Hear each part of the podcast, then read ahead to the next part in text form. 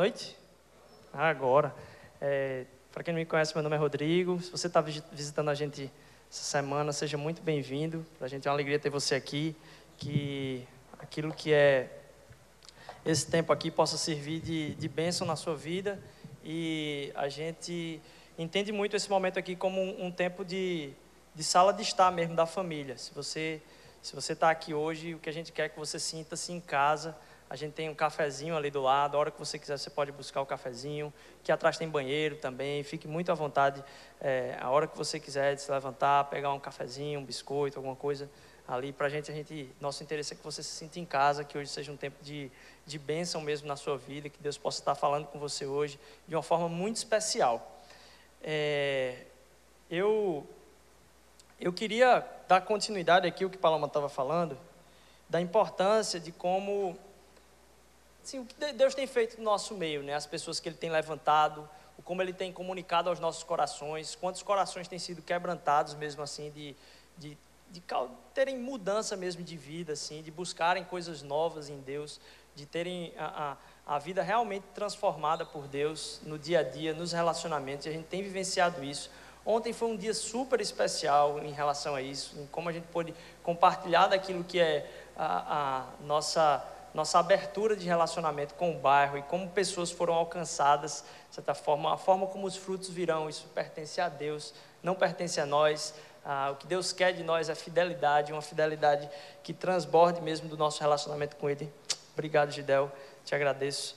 Ah, e nossa, nossa conversa aqui tem girado em torno de relacionamentos.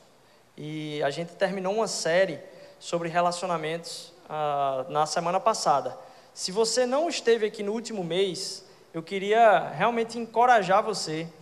Eu queria encorajar você, então, dessa, nessa semana aí, mais para frente, em dar uma olhada lá no, no nosso, nos nossos áudios gravados. A gente tem todas as pregações gravadas aí em áudio. Então, se você tem acesso ao celular, algum tipo de smartphone, Todos eles têm acesso àquilo que está tá gravado. Vem perguntar a gente como acessar. Tem várias plataformas nas quais estão disponíveis os áudios que, que a gente gravou aqui. E muitas coisas aconteceram ontem, algumas ideias que a gente teve assim é, a respeito ah, de como a gente pode mudar algumas coisas aqui para receber melhor as pessoas, para as pessoas estarem mais ah, abertas a tar, estarem no nosso meio. E aí, ah, já pegando ideia de onde vocês viram como é que está lá fora, a gente utilizou a mesma configuração de ontem. Ah, uma coisa que Deus estava tocando no meu coração, e eu vou ser bem teimoso em relação a isso, teve um, uma ideia a respeito de um estante de livros que a gente quer usar de uma forma bem especial. E, e aí eu queria, se você tem alguma ideia de alguém que está doando um estante de livros, o importante é que ela seja alta. Não pode ser desse tamanho aqui, apesar dela ser linda, não pode ser desse tamanho aqui, ela tem que ser alta assim. A gente vai começar a ir atrás de um estante de livros é, que seja alto. Se você tem alguém que está, você conhece que está repassando algum estante de livros, por favor, venha falar com a gente. A gente está com ideia também de alcançar o bairro de uma forma bem especial através ah, da leitura. E aí você pode estar tá falando ou comigo no final ou com alguém que está lá na recepção e, e, e aí poder estar tá ajudando também nisso aí. Se você tem, ah, se você não pegou ainda também ah, ou pegou só para você, você pode utilizar lá os marca-páginas que a gente dá lá na, de convite para estar tá entregando no seu trabalho, para estar tá dando de presente. Então, não fique acanhado não, certo? Pode pegar mais lá e entregar. Eu sei que estão acabando ali, a gente já vai fazer um novo pedido uh, de mais marca-páginas daquele, para você falar um pouquinho a respeito da igreja, serve bastante, tá certo? Uh, na série passada, então, a gente estava falando sobre relacionamento. E a gente falou sobre cinco ou quatro formas de relacionamento, né? ou, ou na verdade quatro sonhos de relacionamento para a gente enquanto comunidade. Relacionamentos espirituais, onde a gente aplica nossa espiritualidade dentro das nossas amizades. A gente não deixa de fora a nossa espiritualidade das nossas amizades. A amizade é o melhor ambiente para a gente crescer espiritualmente. É... Relacionamentos que são profundos e transparentes. Então a gente ter poder ter espaços onde a gente compartilhe tudo da nossa vida e não fique travado guardando coisas que nos consomem em casa Relacionamentos em missão, onde nossos relacionamentos pensam para fora, nossos relacionamentos eles não pensam somente naquilo que a gente está se agradando ali, e relacionamentos confiáveis. Como é que é o tema da confiança no meio dos relacionamentos? Se você então perdeu alguma dessas palavras, eu realmente de novo lhe encorajo a estar tá buscando lá na internet, a gente tem várias plataformas, e aí eu peço perdão também e uso esse momento para isso aqui, só essa última palavra que não está ainda online, certo? Por um descuido nosso, especialmente meu, ah, essa, essa gente teve uns problemas técnicos aqui com a gravação. Essa última ainda não está disponível, mas no início dessa semana ela vai estar lá online, tá certo? É, então você pode ir lá. Eu vou pedir que você abra comigo a sua Bíblia lá em 2 João, capítulo 1. Apesar de estar aqui, né? Quem não quiser abrir, está aqui na, na, no Data Show aqui. Se você quiser acompanhar comigo aqui no Data Show, fique bem à vontade, tá bom? 2 João, capítulo 1, versículos 5 e 6. E agora, eu lhe peço, Senhora, não como se estivesse escrevendo um mandamento novo, o que já tínhamos desde o princípio, que nos amemos uns aos outros. E este é o amor, que andemos em obediência aos seus mandamentos.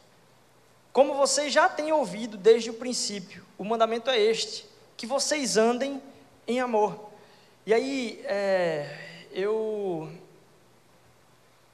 eu tenho ouvido assim algumas coisas de Deus e queria compartilhar com vocês, ah, até ouvindo outras pessoas falarem algumas reflexões que têm mexido muito comigo a respeito do discipulado e o caminho de Cristo. Como é que tem a ver o caminho de Cristo com a nossa redenção? E se a gente for analisar algum outro versículo que é parecido com esse, tem uma música muito antiga, vou pedir que Gil coloque aqui na, na no Data Show esse, esse próximo versículo. É, eu não sei quantos lembram aí de uma música um pouco antiga que fala a respeito desse texto. A música é exatamente esse texto aí. E diz: Aquele que tem os meus mandamentos e os guarda, este é o que me ama. E aquele que me ama será amado por meu Pai, e eu o amarei e me manifestarei a Ele. E aí, se você é das antigas, é, ou gosta de algumas músicas dessas ah, antigas, aí eu ia pedir que você me ajudasse aqui e a gente recitasse essa oração ah, cantada. Não sei quem, quem lembra um, um pouquinho dessa, desse, trecho aí, desse trecho, trecho aí que diz o seguinte: Aquele que tem. Amém. E eu tinha muita dificuldade de, de entender essa, esse, esse trecho. Como assim? Só quem obedece, como é que pode um negócio desse assim? O amor, a obediência, como é que isso tem a ver? Porque, não, amor é o amor, sentimento. E a gente tem essa confusão. E a minha, a minha tentativa hoje é talvez desmistificar um pouco desse sentimento do amor sendo igual ao sentimento. Trazer o entendimento do que é que Deus deseja para a nossa vida. O que é que Deus deseja para a nossa própria fé. O nosso crescimento em fé está relacionado com o quê? E aí, se eu for traduzir ou resumir esse texto todinho aqui, eu poderia colocar ele de uma outra forma, dizendo o seguinte: pode passar. É como se Jesus estivesse falando isso. Eu vou revelar meu amor àquele que se rende a mim. Quem, quem se rende, me ama e sente o amor do Pai. Eu vou me revelar àquele que se rende a mim. E aquele que se rende a mim vai me conhecer. O amor do Pai vai ser manifesto a ele. A obediência tem muito a ver com a rendição. E a gente tem muita confusão com relação a esse nosso amor a Deus. E eu queria clarear um pouquinho aqui. A gente falou no, no, no início da outra série a respeito do discipulado. E como a ordem de Jesus é que a gente possa estar crescendo em fazer discípulos que a ordem dele, o mandamento dele é: vão lá e façam discípulos. E a gente tem uma confusão a respeito do que é discipulado. O que realmente é discipulado? E eu vou trazer uma, uma definição aqui que eu vi que achei muito interessante. Discipulado é se devotar a um professor e aprender dele e se tornar como ele. Discipulado é se devotar a um professor e a, aprender dele e se tornar como ele. Para, o, para os cristãos em comunidade, é aprender os ensinamentos de Jesus na palavra e segui-los em obediências, guiados pelo Espírito Santo. Então, para os cristãos, e ele coloca em comunidade, porque a gente não consegue atingir a questão do discipulado sozinho. A gente necessita de relacionamentos para o discipulado. É muito, e a gente já compartilhou isso aqui na, na série passada. Sem os relacionamentos é muito bom a gente trabalhar nossa santidade, quando ela não é testada pela diferença do outro, quando a gente quer transformar todo mundo aquilo que a gente deseja, quando na verdade Deus quer nos transformar e a gente vai falar um pouquinho mais disso aqui hoje. Discipulado então é se devotar a um professor, se entregar a ele, tentar aprender mais dele e se tornar como ele, desejar ser como ele é. O discipulado não envolve só, e essa é uma outra característica, o processo de se tornar discípulo, mas tornar também outros discípulos, discípulos daquele que você segue. Porque se o desejo daquele que você segue é que você faça discípulos, parte de seguir a ele é fazer discípulos. E aí eu acho estranho porque a gente, a gente vai tratar aqui de três pontos, com um, um adendo. A gente vai tratar da justiça de Deus sobre nós, relacionado com o discipulado. A gente vai falar da, do poder de Deus sobre nós. E a gente vai falar sobre a nossa crise de controle. E aí, antes de, de entrar nesses três pontos, eu fico, assim, impressionado com uma nova categoria do como a gente entende a fé. Tem uma categoria nova de como a gente entende a fé, que é se relacionar com Cristo, ou se relacionar com Jesus, que não tem a ver com esse discipulado. É gente que acredita em Jesus, mas não quer conversa com a obediência a Ele. Gente que acredita em quem Deus é, mas a obediência está do lado de fora. Você só acredita em Deus ou acredita em Jesus Cristo, e a gente trata de discipulado, mas diz, poxa, eu acredito em Jesus. Mas você acredita em Jesus como você acredita em Juscelino Kubitschek. Está lá de boa. E o propósito de Cristo para a nossa vida não é que a gente acredite por acreditar. Não. O seguir a Ele já tem a ideia implícita ali de obediência. Se você diz que acredita, mas não segue, isso não é uma fé. Isso é coisa da sua imaginação, é alguma coisa que você gosta de pensar. Ah, eu gosto de pensar nisso porque é legal pensar nisso. Quando você diz que acredita em Jesus, você tem que dizer que acredita não na existência dele, mas no que ele diz. E se você acredita no que ele diz, você tem que seguir isso para a sua vida. Senão essa fé é inútil. Sua falta, então, talvez, de seguir a ele, já expressa a sua falta de fé nele. Porque se você acredita nele, acredita no que ele diz, aquilo tem que estar sendo uma preocupação minha e sua de ser realidade nas nossas vidas. A fé só intelectual, que seleciona aquilo na palavra com qual você concorda e exclui de vivenciar algumas outras coisas na sua semana, é coisa da nossa imaginação. Porque Deus se torna tão pequeno, nesses casos, quanto o nosso próprio discernimento de quem Ele é. Deus se torna pequeno na nossa capacidade de concordar com Ele. E a mente de Deus é muito maior do que aquilo que você concorda. Ele naturalmente vai discordar de você e vai querer mudar alguma coisa na sua vida. E aí a proposta para a nossa vida é então, se renda. A gente tem que se render. Aquilo que é uma verdade muito maior do que a nossa capacidade de entendimento. E aí a gente pensa, poxa, então o chamado de Cristo para nós é que a gente faça discípulos. E a gente tem a obrigação de seguir a Cristo. Se a gente é chamado a fazer discípulos, se uma pessoa discipula outra, de quem é a responsabilidade do seu próprio discipulado? Para você é sua. A responsabilidade do meu discipulado é minha. Agora, a sua responsabilidade sobre o meu discipulado é sua. Então, ao mesmo tempo, eu tenho a responsabilidade do meu discipulado de buscar seguir a Jesus, mas ao mesmo tempo eu tenho a responsabilidade de, de buscar o discipulado, por exemplo, da minha esposa. Mas para ela, o discipulado sobre a vida dela não é responsabilidade minha. Não adianta ela me culpar por alguma coisa que aconteceu na vida dela. E quanto tem de gente culpando a igreja, falando: "Ah, mas eu não fui. Ah, mas ninguém ligou para mim. Ah", e a gente falou um pouco disso semana passada aqui. A responsabilidade do seu crescimento não é minha. Você não tem como transferir ela para mim. É impossível. Agora, para mim, Deus me chama a estar tá olhando ao redor e dizer: Poxa, quem é que precisa de Cristo através da minha vida?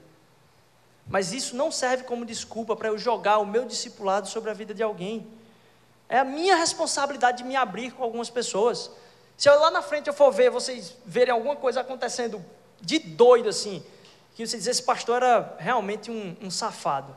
Não, foi porque eu caminhei sozinho muito tempo e não busquei pessoas para compartilhar o que estava acontecendo na minha vida. E a responsabilidade disso era minha. Eu não tenho como jogar para ninguém. Agora, do outro lado, talvez tenham pessoas dizendo: Poxa, a gente devia ter perguntado a ele, a gente devia ter chegado nele. Gente, tudo bem, mas a responsabilidade é minha de buscar ajuda. Nosso propósito, então, é viver esse discipulado que acontece em comunidade. Porque o discipulado, apesar de ser responsabilidade sua sobre você, ele não é só para você mesmo. Ele deve seguir buscar outras pessoas para estarem encontrando com Jesus.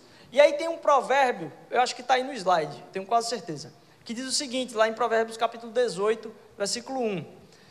E aí o rei Salomão diz: Quem se isola busca interesses egoístas e se rebela contra a sensatez.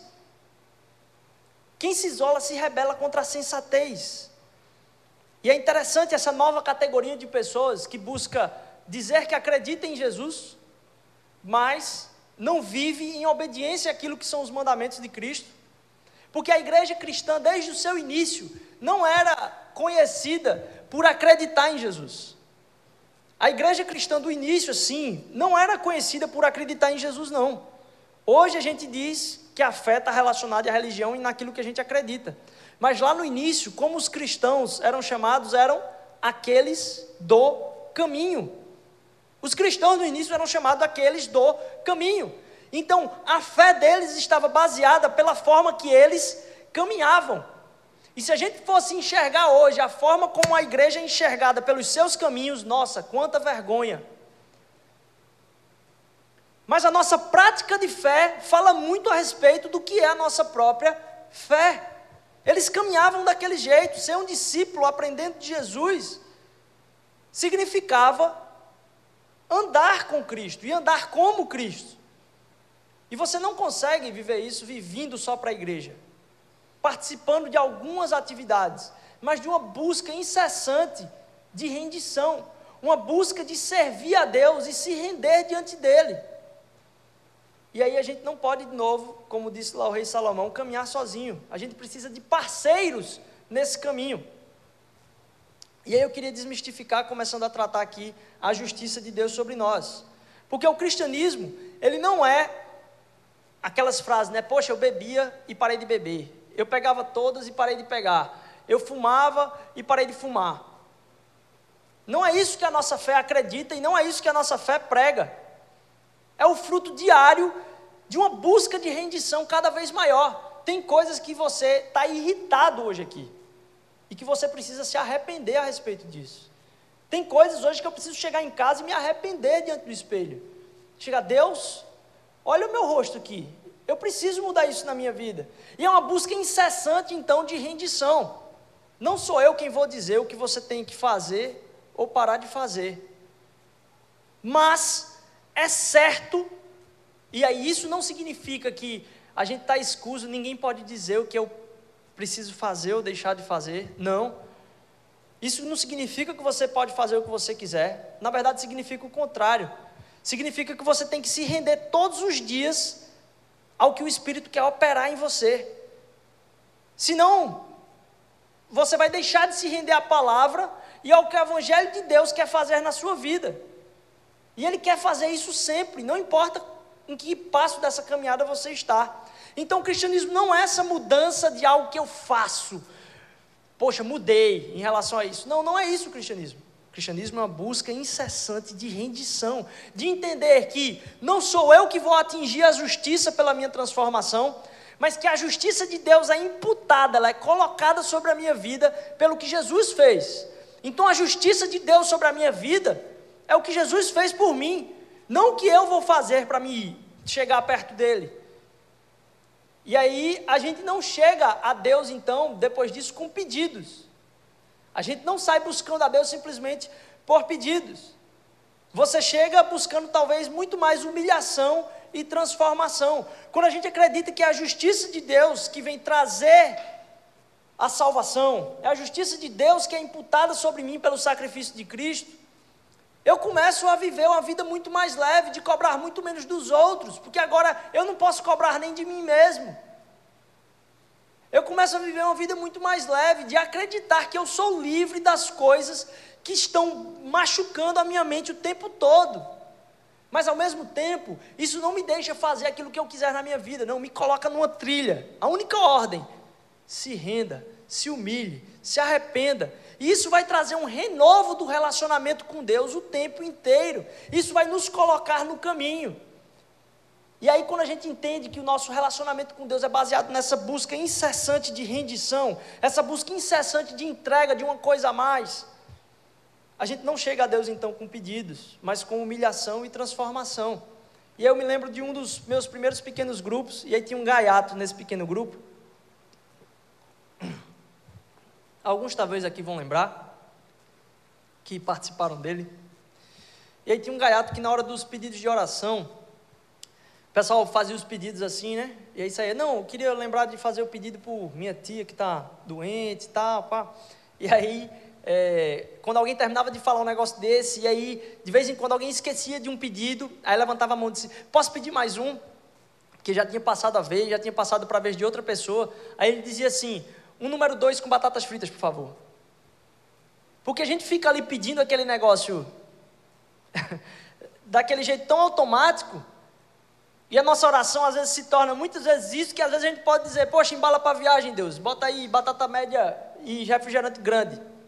Como se fosse um, uma relação com o McDonald's. E aí naquela hora virava brincadeira, todo mundo ria na hora ali quando ele interrompia, mas eu pensava, caraca, isso é muito sério. A forma como a gente se relaciona com Deus está muito aquilo que a gente está precisando dele fazer para nós e não em nós. E Deus não está à sua disposição para mudar tudo à sua volta, não. Todo o nosso relacionamento com Ele é para mudar a nós mesmos ao caráter de Jesus.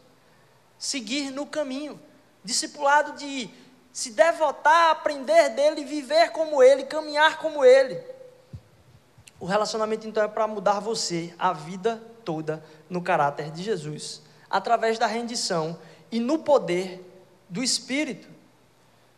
Nós não temos a perfeição em nada, a perfeição de Cristo então é imputada a nós, lembrada pelo Espírito o tempo todo dentro de nós a respeito da nossa filiação de Deus. Então, quando ele lembra isso a nós, que a nossa, a nossa justiça não é de nós mesmos, mas vem de Cristo, isso se torna, desculpe, um motor, uma energia, e esse motor vai gerar, lembrar na nossa mente: se renda, se renda, o que gera humildade e serviço. Com isso, não dá para se tornar arrogante em nada, quando a gente crê nessa justiça de Deus sobre nós e não na nossa justiça. Isso é difícil para mim. Isso é muito difícil para mim, porque eu estou querendo alcançar as coisas o tempo inteiro. Eu tenho sonhos e quero alcançar essas coisas, e acho que as coisas vêm pelo meu mérito. E quando eu consigo fazer uma coisa, eu bato no peito e digo: Muito bem, Rodrigo, você é fera mesmo, você é muito maior e melhor do que as pessoas que estão aqui ao redor. Isso está lá o tempo todo, essa batalha dentro de mim, e a voz do Espírito que diz: Rapaz, meu relacionamento contigo não vem por aquilo que tu alcança, não se renda, peça perdão, se humilhe diante de Deus, fique livre disso. E aí, ontem na trocaria, ah, é muito interessante a gente ver como Deus age no nosso meio, a alegria de estar nesse ambiente aqui. Porque aquilo que a gente conseguia aqui dentro não estava relacionado com quem tinha mais ou menos, porque todas as pessoas estavam com a mesma quantidade na mão. O valor daquilo que se tem na mão é o mesmo. E o valor da moeda que a gente tem em relação a, a Cristo é o mesmo. É o mesmo, ninguém tem a mais, ninguém tem a menos, porque todo mundo se relaciona com Deus a partir de uma coisa que a gente não fez. mas de uma coisa que Cristo fez por nós. E aí isso não pode ficar no, ah, eu acredito nele. Isso nos leva à rendição, a obedecer, a segui-lo. Então, o discipulado, o caminho de Cristo, nos lembra sobre a justiça de Cristo sobre nós, mas do poder dele através do Espírito sobre nós também. Porque não, é, não nos é imputada somente a justiça e a perfeição de Jesus, como o poder dele nessa rendição nos carrega. Não tem nada que não tem nada que Deus pede de você que ele não vai te empoderar, não vai te dar capacidade de fazer. Tudo que a gente faz, então, se é a justiça dele, ele é que dá a capacidade da gente fazer. E eu estar aqui diante de vocês é uma crise, porque eu sei que eu não sou capaz. E várias vezes eu entro em crise, porque eu sei que eu não sou capaz de estar à frente de uma comunidade. E vocês me conhecem, sabem que isso é verdade e entendem. Ao mesmo tempo, até a vocação que Deus dá e a falta daquilo que é a capacidade própria. A gente está caminhando pelo poder do Espírito, e aquilo que Deus coloca para a gente fazer, não tem nada que Ele pede para a gente que Ele não vai dar o poder da gente realizar. Ele não pede nada que Ele próprio não vá capacitar. Essa igreja então vive pelo reboliço, vamos dizer assim, do Espírito, que provoca em nosso meio aquilo que a gente entende que é a capacidade que Ele vai dando, e o desejo que Ele vai colocando, o ímpeto que Ele vai colocando na possibilidade, na oportunidade de agir de cada um, não pela capacidade. Você, quando coloca a as suas expectativas, então, na capacidade que ele vai gerar no seu coração, naquilo que ele pede, a gente se, se, se coloca tranquilo nas mãos de Deus. O nosso problema não é esse. Nosso problema é quando a gente coloca expectativas nas coisas que a gente acha que a gente vai suprir e você sabe que você não consegue suprir. Você coloca então suas expectativas em você e não em Deus. Por isso que vem nossas crises. E só você coloca expectativas em coisas que você não consegue suprir, porque Deus não faz isso com você. Ele sabe das nossas capacidades. Então, no fim das contas, você é muito mais cruel do que Deus com você mesmo do que Deus é amoroso e gentil com você. Essa categoria, então, de não obedecer a Deus, não é por desculpa de capacidade, é uma imaginação nossa. Porque é Ele quem efetua o querer o realizar. Então, quando a gente se coloca à disposição dEle, isso é libertador.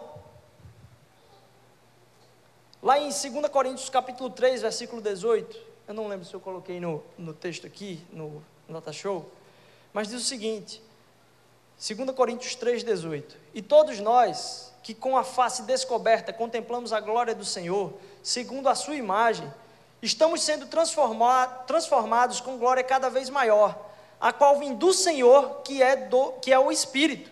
Então, toda essa capacidade ela é gerada no Espírito.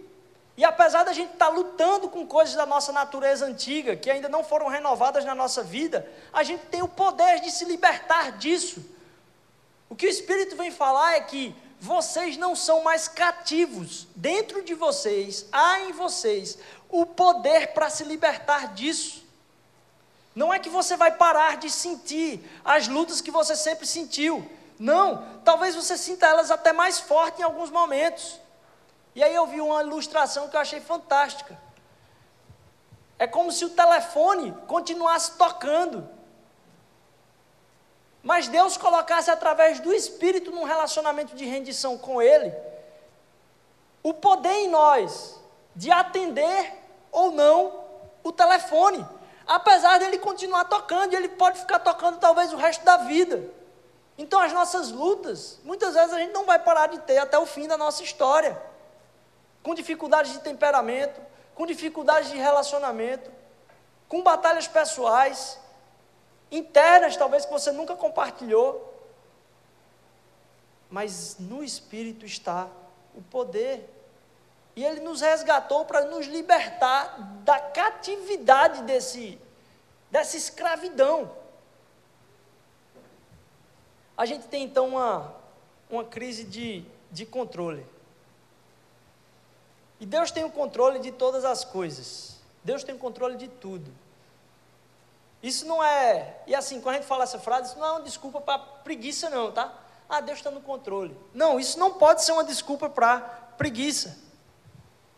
Porque no nosso controle está a nossa excelência. A gente tem o controle sobre a nossa excelência. Mesmo quando a gente está debilitado, a gente consegue dar o melhor. E aí, sobre o nosso controle, então, está a nossa excelência. E eu vou fazer um filtro ainda maior. No nosso controle está a nossa excelência de hoje para frente. Porque para trás a gente não tem controle de como a gente não foi excelente. E a gente fica se penalizando por quanto a gente não foi excelente. A gente só tem o controle da nossa excelência de hoje para frente, de fazer o máximo que a gente pode. Então, isso, dizer Deus está no controle, não é uma, uma frase de apologia à preguiça. E aí, o, os nossos medos e ansiedades estão ligados ao que então? Me responde aí. Ao que está ligado nossa ansiedade e nossos medos? Responde para mim. Ao controle. As coisas que você mais queria controlar, mas não controla. Nossos medos e ansiedades são simplesmente uma crise de controle. E eu iria falar essa frase e seguir na pregação. E aí eu fui compartilhar com a minha esposa, conversando com Paloma, ah, em, relação a essa questão de ansiedade, medo e controle, e ela discordou a princípio. E aí, e aí é complicado, meu amigo, porque você conversar a respeito dessas coisas emocionais com um psicólogo, você vai levar um, um arrudeio, assim. Lá em casa, de vez em quando, eu levo um, uns arrudeios assim que vocês nem sabem. É brincadeira, amor. Mentira. É, Mas depois de explicar tudo, aí ela disse assim: Você está proibido de falar isso lá na frente. Isso que eu acabei de falar. Você está proibido de falar isso hoje lá na frente. Você está maluco, é? é? Você não pode soltar uma frase dessa assim, tão doida, dizer: Ah, nossas crises, é, nosso medo de ansiedade é uma nossa crise de controle. Você é doido de falar uma frase dessa assim? A gente passou 20 minutos aqui conversando para tu explicar esse negócio, tu vai soltar a frase e continuar assim. Não, não pode não. Se tu falar isso aí, a galera vai se levantar e vai dizer, não, peraí, deixa eu tomar um café ali, é, descansar um pouquinho. E aí, se você ficou meio abalado aí, pode tomar um cafezinho ali agora também, não tem problema não, pode se levantar. Mas eu vou tentar explicar um pouco, então, é, e um pouco com calma, a respeito do que tem essa relação com a nossa crise de controle. Eu não estou falando que um medo é ruim, primeiramente. Na verdade, em várias situações, o medo é um alerta e é bom, um sinal de sobrevivência necessário a nós. Isso aí talvez desse um outro tema de pregação aqui. Mas quando eu falo, por exemplo, de um medo uh, do escuro, e como as crianças têm medo, ou até mesmo um medo comum. Eu me lembro que eu estava, um, um, dia desse, eu não sei se eu já contei essa história aqui, com certeza alguns de vocês já ouviram falar isso.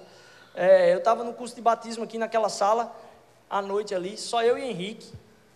Henrique é bem forte, assim, ele estava chegando na, na igreja há pouco tempo. E a gente estava no curso de batismo, uma das primeiras aulas ali na terça-feira, só eu e ele ali à noite. E aí, é, na hora que a gente estava falando assim, daqui a pouco eu vejo um vulto assim. Aí passou um morcego, velho, entrou na sala assim. E eu tenho pavor de morcego, velho pavor, pavor mesmo, assim. Eu não fico no lugar que tem morcego, assim. Me... Porque para mim não existe um outro bicho que dê rasante em você. Então, assim, todos eles, a barata voa, mas ela não sai dando rasante, ela sai aquela. Mas não chega fazendo aquele, aquele rasante em cima de você. E eu já vi uma pessoa que estava trabalhando e o morcego pregou nas costas dela, assim, na camisa. E eu fiquei, depois daquilo ali, travou na minha cabeça, né? Então, morcego para mim não dá, velho. Na hora lá no meio da, da, reunião, eu dei um salto assim, eu digo, acabou, parou aqui a, aula de batismo, eu saí da sala aqui assim, e ele ficou rindo, rindo, sentado, rindo, e o morcego rodando dentro daquela sala ali. Eu digo, dá não, velho, para mim não dá. Aí ele pegou, conseguiu expulsar o morcego, e eu voltei para lá. Então, medo é um negócio que, tudo bem, é muito subjetivo. E aí talvez você diga, não, não tem a ver com crise de controle não, porque pessoas têm medo de coisas diversas. Mas a minha tese aqui não é sobre a natureza simplesmente de se é bom ou ruim o medo. Eu quero falar da origem dele. O medo e as nossas ansiedades, eles estão ah, vamos assim, ligados, conectados com a falta de controle sobre alguma coisa. Eu vou pedir que Paloma me traga aqui, me jogue aí um, um, um negócio que eu trouxe aqui, para a gente tentar explicar um pouquinho a respeito disso. E aí, o medo, ele está relacionado com a indeterminação do que vai vir de alguma situação. Esse aqui é um bichinho que minha mãe me entregou, e, e eu não lembrava direito dele, mas ele, ele foi, acho que eu tinha um ano de idade eu ganhei esse bichinho aqui. E aí eu guardei, ó. E aí eu guardei ele, ah, só como sinal de, sei lá, tá guardado lá em casa, escondido, né? Mas aí é uma coisa que um bicho de pelúcia. Eu pensei, poxa, um bicho de pelúcia é um negócio indefeso.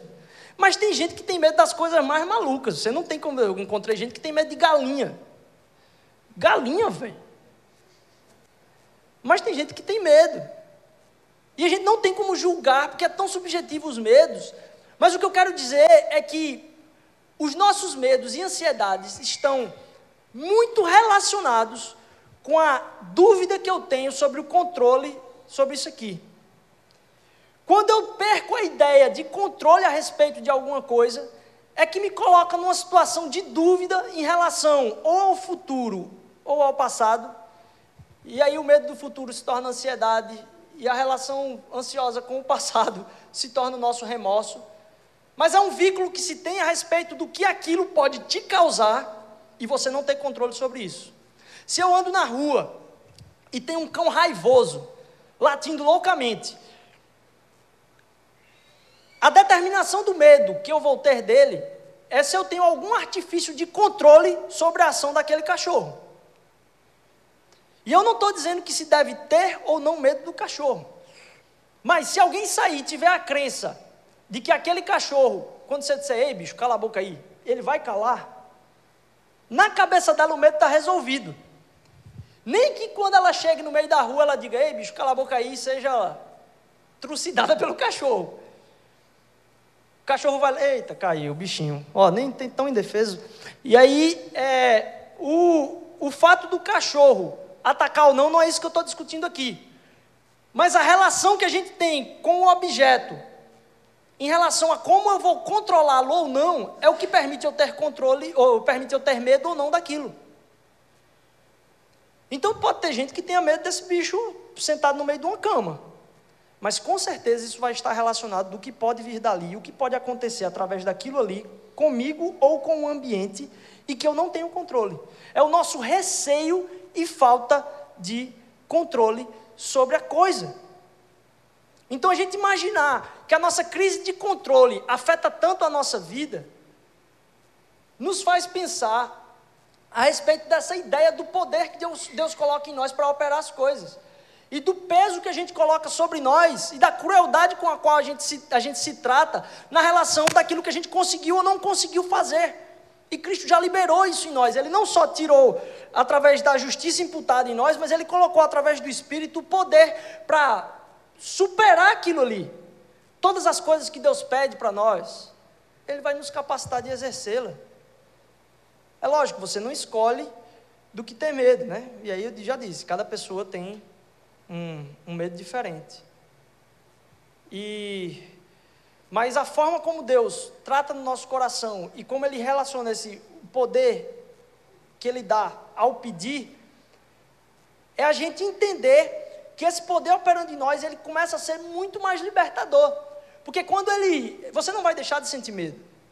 Isso é normal. Mas quando ele disser, ei, fulaninho, você precisa perdoar não sei quem. Você precisa conversar com não sei quem. Você precisa ir lá e falar isso. A gente tem que acreditar que Deus é que vai dar o poder, a capacidade e tudo na, na relação ali para conseguir resolver aquela situação. E o que der de errado está na mão dele.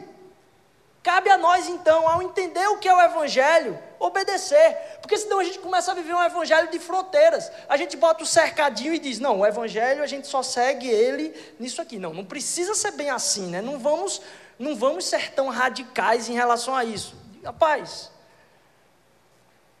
ou a gente obedece àquele que tem muito mais entendimento do que nós, ou então a gente vai viver uma vida quebrando a cabeça, cheia de insensatez, como a gente citou aqui.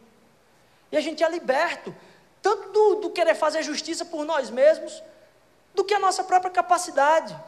E aí, às vezes, quando eu estou numa discussão muito grande, assim, quer dizer, eu não entro muito em discussão no trabalho em relação a isso, mas quando eu estava lá no trabalho e, e, e, tinha uma roda falando de religião, ou criticando alguma coisa, ou eu via que tinha uma abertura ali, eu tinha que falar alguma coisa, eu orava para Deus e dizia, Deus, eu mesmo não tenho nada na cabeça para falar aqui não. Estou aqui, ou o Senhor coloca, ou não sai nada da minha boca. Bota alguma coisa aí, eu vou falar. O que eu quero falar, Senhor Deus, me, me faça disponível aqui. Mas o poder é dele.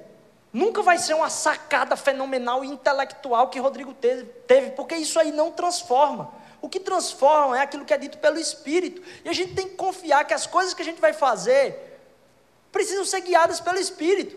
Lembrei agora de ontem, a gente estava arrumando a trocaria ali. E, e aí, bando de, de, de, Zé Mané lá tentando montar o todo ali na frente. Eu peguei três todos emprestados da, de uma outra igreja, lá da igreja Baixo Emanuel.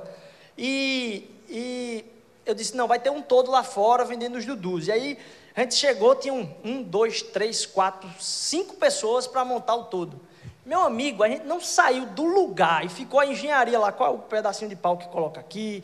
A gente gastou mais de meia hora pensando isso aí. E aí a gente disse, não dá certo, tá vendo que não dá certo, Rodrigo? Eu lá, quebrando a cabeça. Sou eu e mais uma pessoa, quebrando a cabeça para tentar fazer o negócio. Dá certo, dá certo. E não foi nem para frente nem para trás, a gente só fez perder tempo mesmo naquele negócio ali. E aí disse: tá, beleza, guarda esse negócio aí que a gente é muito burro mesmo, a gente é incapaz de fazer esse negócio aí. Fecha essa. E aí eu fiquei, eu, eu fico humilhado, velho. Quando eu não consigo resolver assim, eu saio assim, num espírito de realmente perdedor. E aí, é, eu, beleza, não vai, não vai ter tudo, ok. Aí quando foi de tarde, aí Mari teve a ideia de pegar os jarros, colocar lá na frente, assim, e a gente trazer o, o, o, o Dudu aqui para dentro. E aí, quando estava lá fora, o pessoal começou a comentar: rapaz, essa entrada aqui fica muito mais legal assim. E a gente reproduziu ela hoje. E às vezes aquilo que eu quero fazer pela minha capacidade não tem nada a ver com aquilo que Deus quer fazer através da minha vida. E às vezes aquilo que eu não quero fazer porque eu tenho medo das coisas que eu não controlo, mas que todas as coisas estão no controle de Deus e Ele sabe, e Ele quer me usar, e Ele vai me capacitar, eu me nego a fazer isso por achar que tudo está no meu controle. A justiça vem sobre nós, o poder do Espírito vem sobre nós para nos capacitar. Qual é a ordem? Se renda. Eu me rendo. Eu me entrego a Deus. A única caminhada que eu tenho que ter não é uma coisa que eu vou fazer. Eu me rendo. Entrega para Jesus. Entrega para Jesus. E para finalizar aqui, eu vou ler só um, vou pedir licença da poesia aqui para colocar primeiro um texto em inglês, só para ficar rimado, porque em português não tem como, não tem como rimar ele. Mas o, é considerado por alguns, não é tão certo isso, que esse texto é de um pastor chamado John Bunyan, a respeito da graça. E aí é, o texto diz o seguinte: Run, John, run. The law commands, but gives, give us neither feet or hands. Far better news the gospel brings, it bids us fly and gives us wings. Muda aí. É como se fosse um corre parecido assim: corra, João, corra. A lei ordena, mas ela não nos dá, não tem capacidade de dar nem mãos nem pés. Muito melhores notícias o Evangelho nos traz, que nos convida a voar e asas nos dá. O chamado de Cristo para a gente é de entrega. O esforço quem fez foi Ele. O Evangelho, então, não é essa mensagem, é eu mudei isso na minha vida. O Evangelho não é você mudar de vida. O Evangelho não vai fazer você mudar alguma coisa. Ah, parei de fazer isso, parei de fazer aquilo. Nunca isso vai acontecer, não. Porque aí depois você vai dizer: Eu mudei, eu transformei isso, eu alterei isso em mim, eu consegui passar dar esse passo a mais. Na verdade, o que o Evangelho vem fazer é nos instigar a entregar toda parte da vida àquele que tem o poder para mudá-la, porque a gente não tem o poder para mudá-la. Tudo que Deus quer é a nossa entrega. Entrega todo dia, tirar o peso das nossas costas todo dia. O peso que Jesus coloca em você, sabe qual o peso que Jesus coloca em você? É o peso da confiança. Confiança nele. De novo, aquela pessoa que você sabe que tem que perdoar. Confiar que tem que obedecer nele, porque ele tem o controle. Você pode ir lá, falar com ela na presença dele, porque ele é que vai capacitar. Sabe aquele relacionamento com aquele cara, com aquela mulher que desagrada a Deus, mas que você teima em achar que vai suprir sua carência? Você fica na dúvida de que vai ficar desamparado se acabar aquilo ali, ou desamparada. Confia nele. Entrega essa área da sua vida também. Ele tem o controle, você não tem. Sua crise de controle só traz medo e ansiedade na sua vida. Suas dúvidas ideológicas, você acha super intelectual e para frentex, estão acabando com os teus relacionamentos. Você morre com a sua opinião e perde todos os seus relacionamentos. Que tipo de gente é essa? Sabe quem se comporta dessa forma? Bicho e doido. Doido é o único que perde. A gente já compartilhou isso aqui. É o único que perde tudo menos a razão. O doido está no hospício porque ele não muda. Ele morre com a razão dele. Morre com o jeito dele pensar o mundo. Mas não dá o braço a torcer.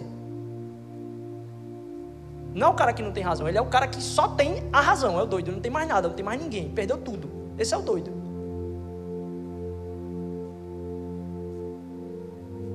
É Ele que efetua o poder. Ele vai trabalhar na nossa vida para largar essas coisas. Ele nos liberta disso. E mais, para mostrar isso para a gente, essa busca por rendição, ele entregou o quê? O que é que ele entregou? Ah, tá, o que é que eu vou entregar? Ele entregou a vida dele, tudo, o quanto era possível, ele entregou tudo, para mostrar o quanto você pode confiar nele é rendição todos os dias, rendição todos os dias. Entrega todos os dias. E é engraçado porque Jesus ele não se cansa de pedir, esse é o problema. Quando ele entra na nossa vida, você pode ter ingenuidade de dizer, poxa, vou parar por aqui de entregar isso para minha vida. E ele não quer que você mude. Porque às vezes tem gente que diz, não, eu não quero dar o passo de fé, de me relacionar com Deus, porque eu tenho medo que eu não vou conseguir parar de fazer isso. Mas disse, ele nunca pediu que você fizesse isso. A mensagem de Cristo é dizer: já está feito. Você pode se render hoje, sobre o que eu estou falando para você hoje. Se renda, porque o Espírito vai dar o poder e vai trabalhar no nosso coração, da gente buscar cada vez mais se render. E Ele não cansa de pedir mais, esse é o problema. Hoje eu preciso chegar e dizer: Deus, eu me rendo, Pai. O que é que eu preciso render mais? Que eu estou segurando ainda a minha opinião aqui, que eu estou segurando aquilo que é que eu acho que é mais inteligente do que o próprio Senhor, do que aquilo que está na palavra. O que é que precisa ainda para eu mudar de vida? Não é se esforçar, é se render. E a gente precisa se render cada dia mais a Deus. Nunca a gente vai acabar de se render em alguma área diferente da nossa vida, ao próprio trabalho do Senhor Jesus Cristo em nós. Toda a nossa caminhada é de gritar: Eu me rendo, eu me rendo, eu me rendo, eu me rendo, eu me rendo, eu me rendo, eu me rendo. E amanhã eu vou me render sobre outra coisa depois de amanhã eu vou me render sobre outra coisa. Eu não vou parar nessa caminhada de rendição. Eu queria convidar você a ficar de pé.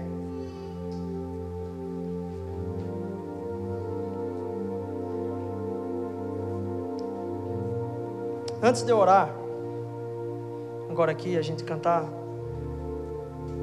eu gostaria só de saber se tem alguém que queria dizer hoje para Deus eu, eu me rendo. Tem áreas da minha vida aí que eu eu entendi que Deus estava falando comigo hoje.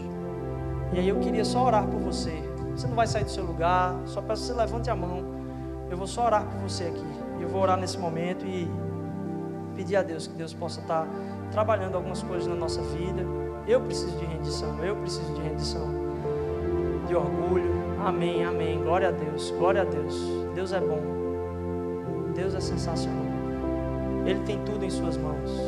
A gente já cantou, que lindo esse nome. Ó oh, Pai, esse nome que eu posso entregar todas as minhas angústias, todos os meus medos, porque Tu tens o controle. E Tu já entregasses tudo, Pai. Tu entregasses toda, toda a Tua glória, Senhor Deus. Tu entregasses todo o Teu reinado nos céus, Senhor Deus, para viver Pai. Obrigado, Senhor Deus. Obrigado, Senhor. Nos usa, Senhor Deus, de uma forma que a gente se renda cada vez mais na Tua presença, Pai. Em nome de Jesus, eu te louvo, Senhor Deus, porque houve rendição aqui hoje, Pai. Rendição ao teu nome, ao teu querer, Senhor Deus, sobre a vida de cada um aqui, Senhor. E que a nossa semana, Senhor Deus, possa ser uma semana de rendição. Uma busca mais e mais, Senhor Deus, de te honrar com a nossa vida, Senhor Deus. Não porque a mudança vem de nós, Senhor Deus, mas a gente quer largar, Senhor Deus. A gente quer soltar, Senhor Deus. A gente quer entregar, Senhor Deus, as áreas da nossa vida nas tuas mãos, Pai. Muda o nosso ser, Senhor Deus, porque só tu tens o poder de, de mudança na nossa vida, Senhor Deus. Daquilo que te desagrada, Pai, de um relacionamento mais íntimo com o Senhor, Senhor Deus. Vem produzir isso na nossa vida, Pai. É o que eu te peço. Te louvo, Senhor Deus, por quem tu és, Senhor Deus. Nos guia, Senhor, durante nossa semana. Nos traz uma semana de, de mais rendição, Senhor Deus. Mais rendição nos nossos relacionamentos.